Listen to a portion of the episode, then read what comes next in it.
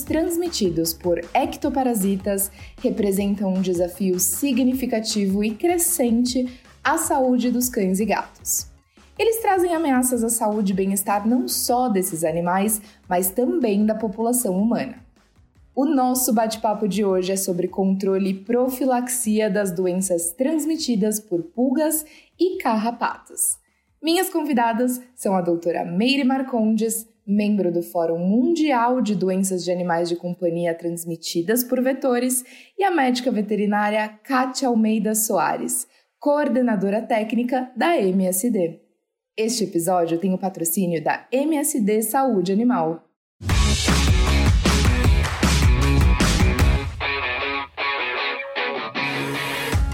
Doutora Meire, Kátia, sejam muito bem-vindas ao nosso podcast. Oi, Gabi. Oi, Kátia. Queria agradecer muito o convite de vocês para fazer esse podcast de um assunto super importante na medicina veterinária. Agradecer o VetSmart, MSD, pela oportunidade de estar conversando com vocês um pouquinho sobre esse assunto. Oi, Gabi, professora. Dizer que é um prazer imenso estar aqui hoje com vocês. Obrigada pelo convite, professora, obrigada pela presença. Para nós também é um tema de muita importância. Sem dúvida nenhuma, Kátia. Bom, a gente sabe que os ectoparasitas têm grande importância na medicina veterinária, já que eles são responsáveis pela transmissão de agentes patogênicos para os seus hospedeiros e também a população humana. E um desses parasitas externos que mais acomete os pequenos animais é a pulga. Doutora Meire, quais são as principais doenças transmitidas por esse ectoparasita? Gabi, as pulgas podem transmitir vírus, bactérias e assim tem algumas coisas, algumas particularidades que são bem importantes em relação à transmissão de doenças por pulgas. A primeira delas é que as pulgas, elas costumam ter preferência por hospedeiro e não especificidade, quer dizer, elas tentam se alimentar em qualquer animal que esteja disponível. E tem uma outra característica, é que alguns patógenos, às vezes quando a pulga está infectada, eles possuem uh, transmissão transovariana, quer dizer que uma pulga que está infectada, ela acaba infectando sucessivas gerações de pulgas. E isso aumenta a chance de transmissão de doenças. Por exemplo, a Rickettsia felis é uma rickettsia do grupo da febre maculosa. A gente, quando fala em febre maculosa, geralmente nós pensamos em Rickettsia rickettsii, mas nós sabemos hoje que outras rickettsias estão envolvidas. Então, a transmissão de Rickettsia, felis para humanos, ela tem sido melhor estudada no Brasil e eles já viram que existe uma relação, uma associação entre a presença de pulgas infectadas em áreas de febre maculosa que tem levado alguns pesquisadores a acreditar que a pulga também possa ser um vetor. Né? Isso é uma doença muito grave. Uh, nós temos também a doença da arranhadura dos gatos, que é uma zoonose que pode eventualmente causar um, caso, um quadro clínico grave em humanos. E essa doença ela é transmitida por uma bartonela, e a bartonela é transmitida para os gatos pelas pulgas. As pulgas também são hospedeiros intermediários de Dipilidium canino, que é um endoparasita que, um endoparasita que pode estar presente tanto em cães quanto em gatos. Nós temos o Acanthocheilonema recônditum, que é um parasita de cães. E o que nós temos observado é que esses dois eumintos, esporadicamente, são encontrados em humanos, principalmente em crianças pequenas, que sem querer, brincando com os pets, acabam ingerindo pulgas que estão infectadas. Então, é, é, por isso a importância também né, do controle de pulgas. E, finalmente, quem faz dermatologia, quem faz clínica geral sabe disso, que nós temos o problema da dermatite alérgica picada de ectoparasitas, especificamente de pulgas, que é um problema dermatológico muito comum na nossa rotina clínica. Os carrapatos também são ectoparasitas muito comuns, né? Quais doenças podem ser transmitidas através dos carrapatos aos cães e gatos. Gabi, a lista de doenças transmitidas por carrapatos para cães e gatos é maior ainda que a de pulgas. Nós podemos citar entre as que são mais conhecidas a erliquiose e as babesioses, que são doenças extremamente comuns na rotina clínica em cães no Brasil. Nós temos também as anaplasmoses, eh, causadas por Anaplasma phagocytophilum e Anaplasma platis, Nós temos a própria febre maculosa, que nós já comentamos, causada pela Rickettsia rickettsii, que é uma importante zoonose em muitas regiões do Brasil. E a gente tem que chamar atenção também que a febre maculosa ela tem uma mortalidade em humanos que chega a 30%. Os carrapatos também podem transmitir micoplasmose hemotrópica, que é causada por Mycoplasma hemocanis e pelo Candidatus Mycoplasma hematoparvum. Nós temos a hepatozoonose, que é adquirida quando um cão ingere um carrapato infectado. Nós temos na região sul e sudeste do Brasil a rangeliose. Existe ainda a doença de Lyme simile brasileira, que é causada por diferentes espécies do complexo Borrelia burgdorferi também conhecida como Síndrome de Baggio-Yoshianari. Nós temos uh, várias outras doenças. Essa, essa doença de Lyme simile brasileira, ela é uma doença muito grave em humanos quando ela causa alterações cardíacas e neurológicas. Então a lista é muito grande, mas o problema é que no Brasil nem todos os profissionais possuem recursos diagnósticos para confirmar essas doenças. Então eles acabam dando a importância apenas para a erliquiose e babesiose, que são as mais comuns, e não se atentam para a ocorrência dessas outras enfermidades, que muitas vezes são subdiagnosticadas na clínica geral. E nós estamos falando de um mesmo vetor para todas essas doenças ou não? Olha, no Brasil, quando nós falamos de doenças transmitidas por carrapatos, nós geralmente pensamos no ripicéfalo sanguíneos, que é encontrado no meio mais no meio urbano, e nós pensamos também nos carrapatos do gênero Amblioma, que são encontrados principalmente no meio rural, embora ambos possam ser encontrados nos dois ambientes. Mas eh, isso não quer dizer que os dois tipos de carrapatos transmitem as mesmas doenças. Por exemplo, quando a gente fala em rangeliose, na doença de Lyme simile brasileira, são doenças transmitidas por carrapatos do gênero Amblioma. Quando nós falamos de anaplasma, anaplasma platis e fagocitófilo, o agente transmissor, o vetor, é o ripicéfalos. Mas, por outro lado, nós temos uh, doenças que podem ser transmitidas pelos dois tipos de carrapatos. Então, a febre maculosa e as babesioses podem ser transmitidas tanto por amblioma quanto por ripicéfalos. Mas no nosso meio, os mais importantes são esses, o gênero amblioma e o ripicéfalo sanguíneos. Kátia, e é claro que quando a gente fala de pulga e carrapato, o primeiro nome que vem à nossa cabeça é Bravecto. Ele atua contra esses carrapatos citados pela doutora Meire? Sim, Gabi, o Bravecto atua contra esses carrapatos que são importantes aqui no Brasil. Aliás, essa é uma pergunta muito interessante. Nós sabemos que muitos concorrentes acabam utilizando a informação da quantidade de carrapatos em bula para criar uma falsa sensação de que o produto protegeria mais em relação a outro, né? E, na verdade, o que nós precisamos entender é quais são os carrapatos importantes em nossa região e se o produto escolhido confere proteção, seja ela descrita em bula ou através de trabalhos que comprovem sua eficácia. Não faz sentido enaltecer como um benefício do produto que ele tenha 10, 20, 30, 100 espécies em bula, né, se nenhuma delas for de fato importante em nossa região.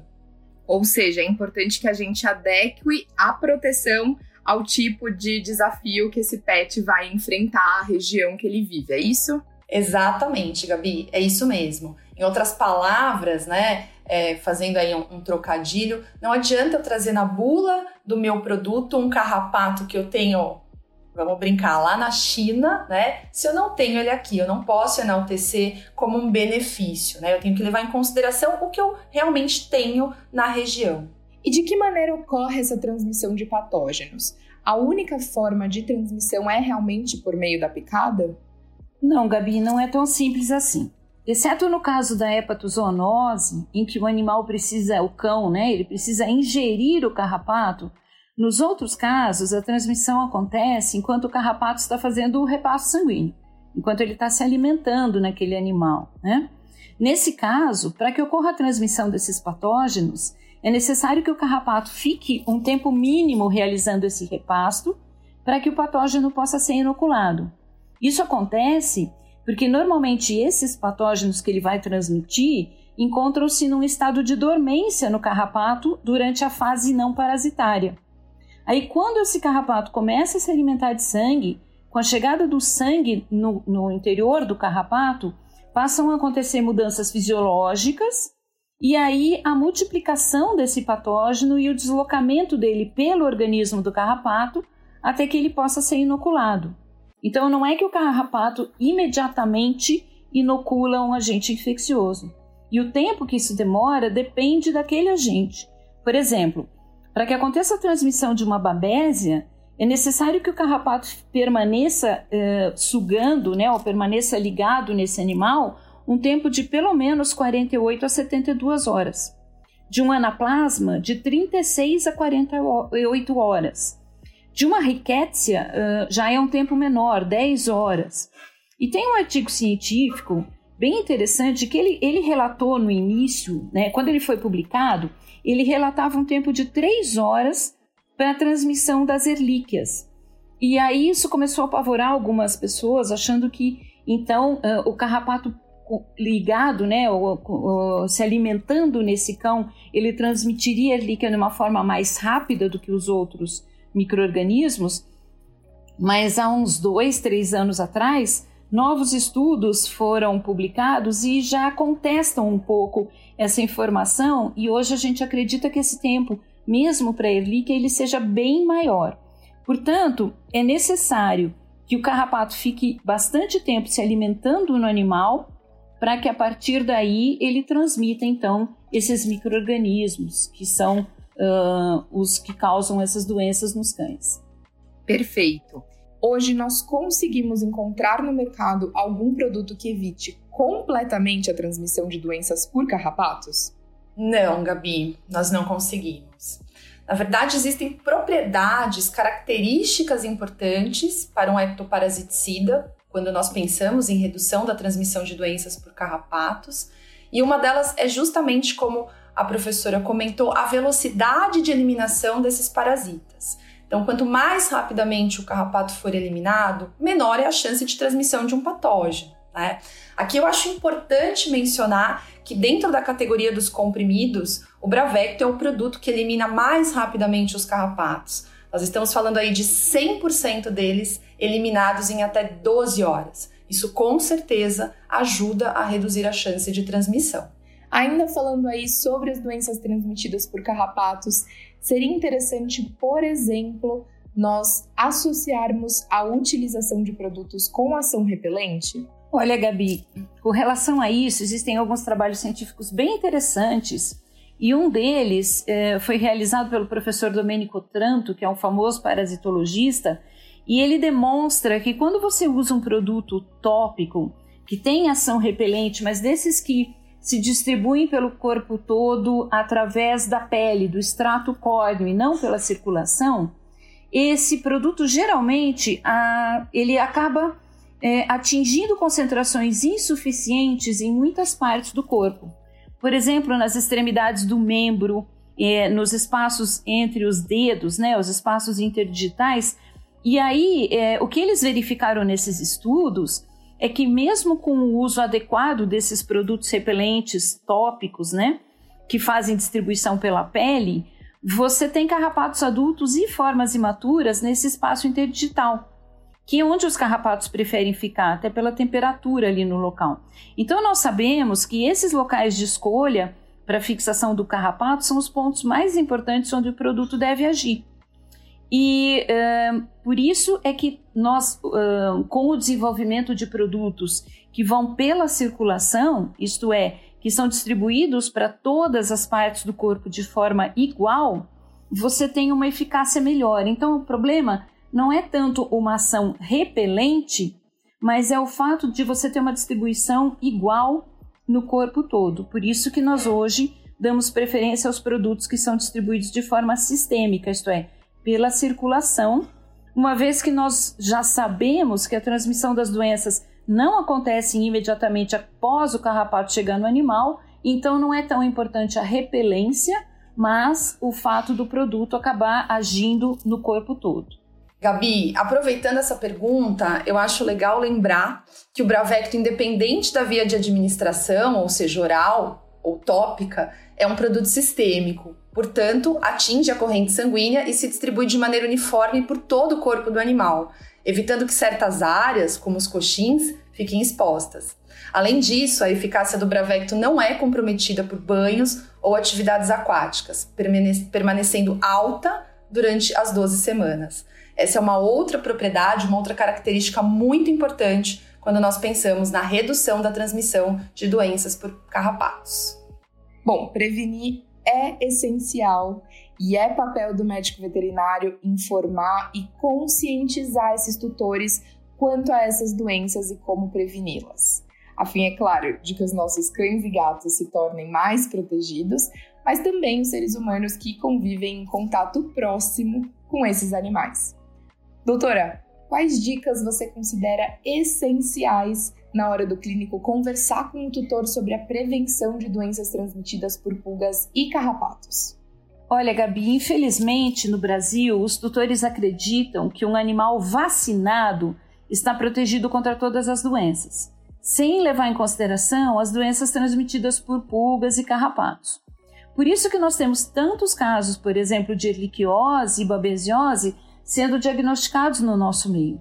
Uma coisa que eu falo muito nas minhas palestras é isso: quando um animal chega numa clínica, ele já é seu paciente e você faz um diagnóstico de erliquiose ou babesiose nele, a culpa é sua, porque você não foi é, convincente o suficiente, ou você não perdeu tempo, que nem é perda de tempo, mas você não, não despendeu tempo para explicar para esse tutor a importância de prevenir doenças transmitidas por vetores. E aí você tem um cão que não morre de sinomose, por exemplo, mas ele morre de heliquiose. E isso não tem sentido no nosso país.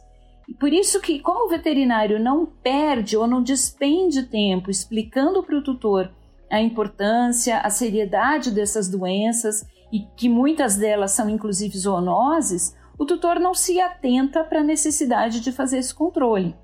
Por isso que a grande maioria deles não realiza prevenção. E em nosso país, esse controle tem que ser realizado o ano inteiro. O veterinário tem obrigação de explicar cuidadosamente isso para o indivíduo e não apenas pensar em vacinar os animais. Os clínicos veterinários eles deviam incluir essa orientação em toda consulta que o animal faz na clínica, independente da idade dele.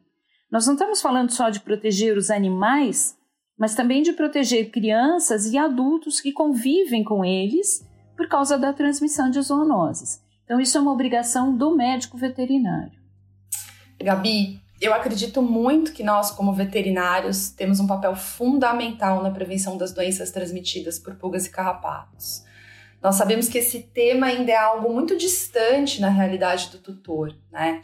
Nós percebemos no dia a dia, através de pesquisa, inclusive um estudo recente realizado em 2018 na Espanha, comparou a adesão aos tratamentos mensais com produtos orais e de administração tópica e com o Bravecto, né, durante todo o período de um ano. E o resultado ele, ele é assustador.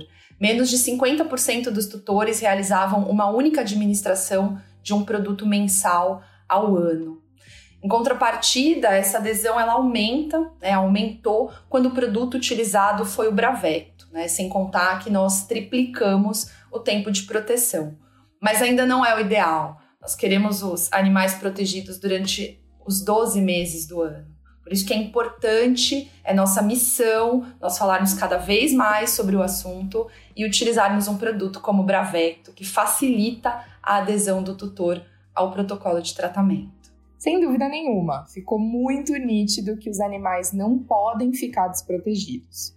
As pulgas e os carrapatos são um problema muito comum na vida desses cães e gatos, né? Principalmente nesses períodos mais quentes, como esse que a gente está vivendo nesse exato momento, mas é necessário que esse animal esteja sempre protegido. Kátia, pensando nisso, é seguro fazer a administração contínua de Bravecto? Sim, sim. O Bravecto é um produto muito seguro. Né? A MSD é uma empresa extremamente preocupada em melhorar a vida das pessoas e dos animais. Justamente por isso, investe 20% do seu faturamento em pesquisa, trazendo para o mercado produtos inovadores como o Bravecto. Foram diversos estudos né, realizados aí ao longo de muitos anos e vale a pena a gente comentar sobre um estudo de segurança que teve duração de seis meses onde nós utilizamos cinco vezes a dose máxima do produto com administrações a cada oito semanas. Percebam, eu estou falando de uma concentração maior do que nós recomendamos na rotina e em intervalos menores do que nós recomendamos. E ao final do estudo, não foram encontradas alterações significativas dos parâmetros que pudessem indicar algum tipo de comprometimento. O produto é muito seguro, tanto que nós já atingimos mais de 130 milhões de doses vendidas em mais de 85 países. Se um produto não fosse seguro, ele não atingiria esse número. Fiquem tranquilos. Ele é o único produto do mercado que pode eliminar carrapatos e pulgas dos nossos pets e da nossa casa com uma única dose durante 12 semanas. É, então é isso, eu concordo com a Kátia, assim, eu, eu acho que a, a, ideia é vamos começar a trabalhar mais com essa prevenção de ectoparasitas, eu acho que é hora de nós conscientizarmos todos os clínicos da importância de fazer isso em nosso país, utilizar os melhores recursos que nós temos para que os proprietários ou os tutores né, façam essa adesão ao tratamento e dessa forma que a gente possa diminuir a incidência dessas doenças tão importantes na nossa rotina dos pets e também é, que causam risco aí aos, aos tutores que estão em contato com esses indivíduos. É isso aí, pessoal. Contem conosco, nós estamos juntos com vocês nessa missão. A nossa ideia é que nós tenhamos aí animais mais saudáveis e pessoas mais saudáveis. Estamos juntos. Doutora Meire, Kátia, muito obrigada por é, disporem do seu tempo para conversar aqui com a gente no VetSmart Podcast sobre esse assunto é, que precisa ser levado muito a sério, né? Não só pelos tutores, mas também pelos médicos veterinários. Afinal, é, toda a informação que chega nesses tutores chega através de nós, médicos veterinários. Então, mais uma vez, muito obrigada. Doutora Meire, é um prazer recebê-la novamente por aqui. É muito gostoso trabalhar com a senhora. Eu que agradeço, Kátia, Gabi. Foi um Kátia, prazer muito enorme. obrigada pelo convite, Gabi. E um prazer mesmo, espero encontrá-las em uma outra oportunidade. Espero que da próxima vez pessoalmente, né, gente? Olha, se Deus quiser, viu? obrigada, professora, obrigada, Gabi. Foi um prazer imenso. Podem me chamar outras vezes. Tenho certeza que não vão faltar oportunidades. Pessoal, é isso. Cuidem-se e até a próxima.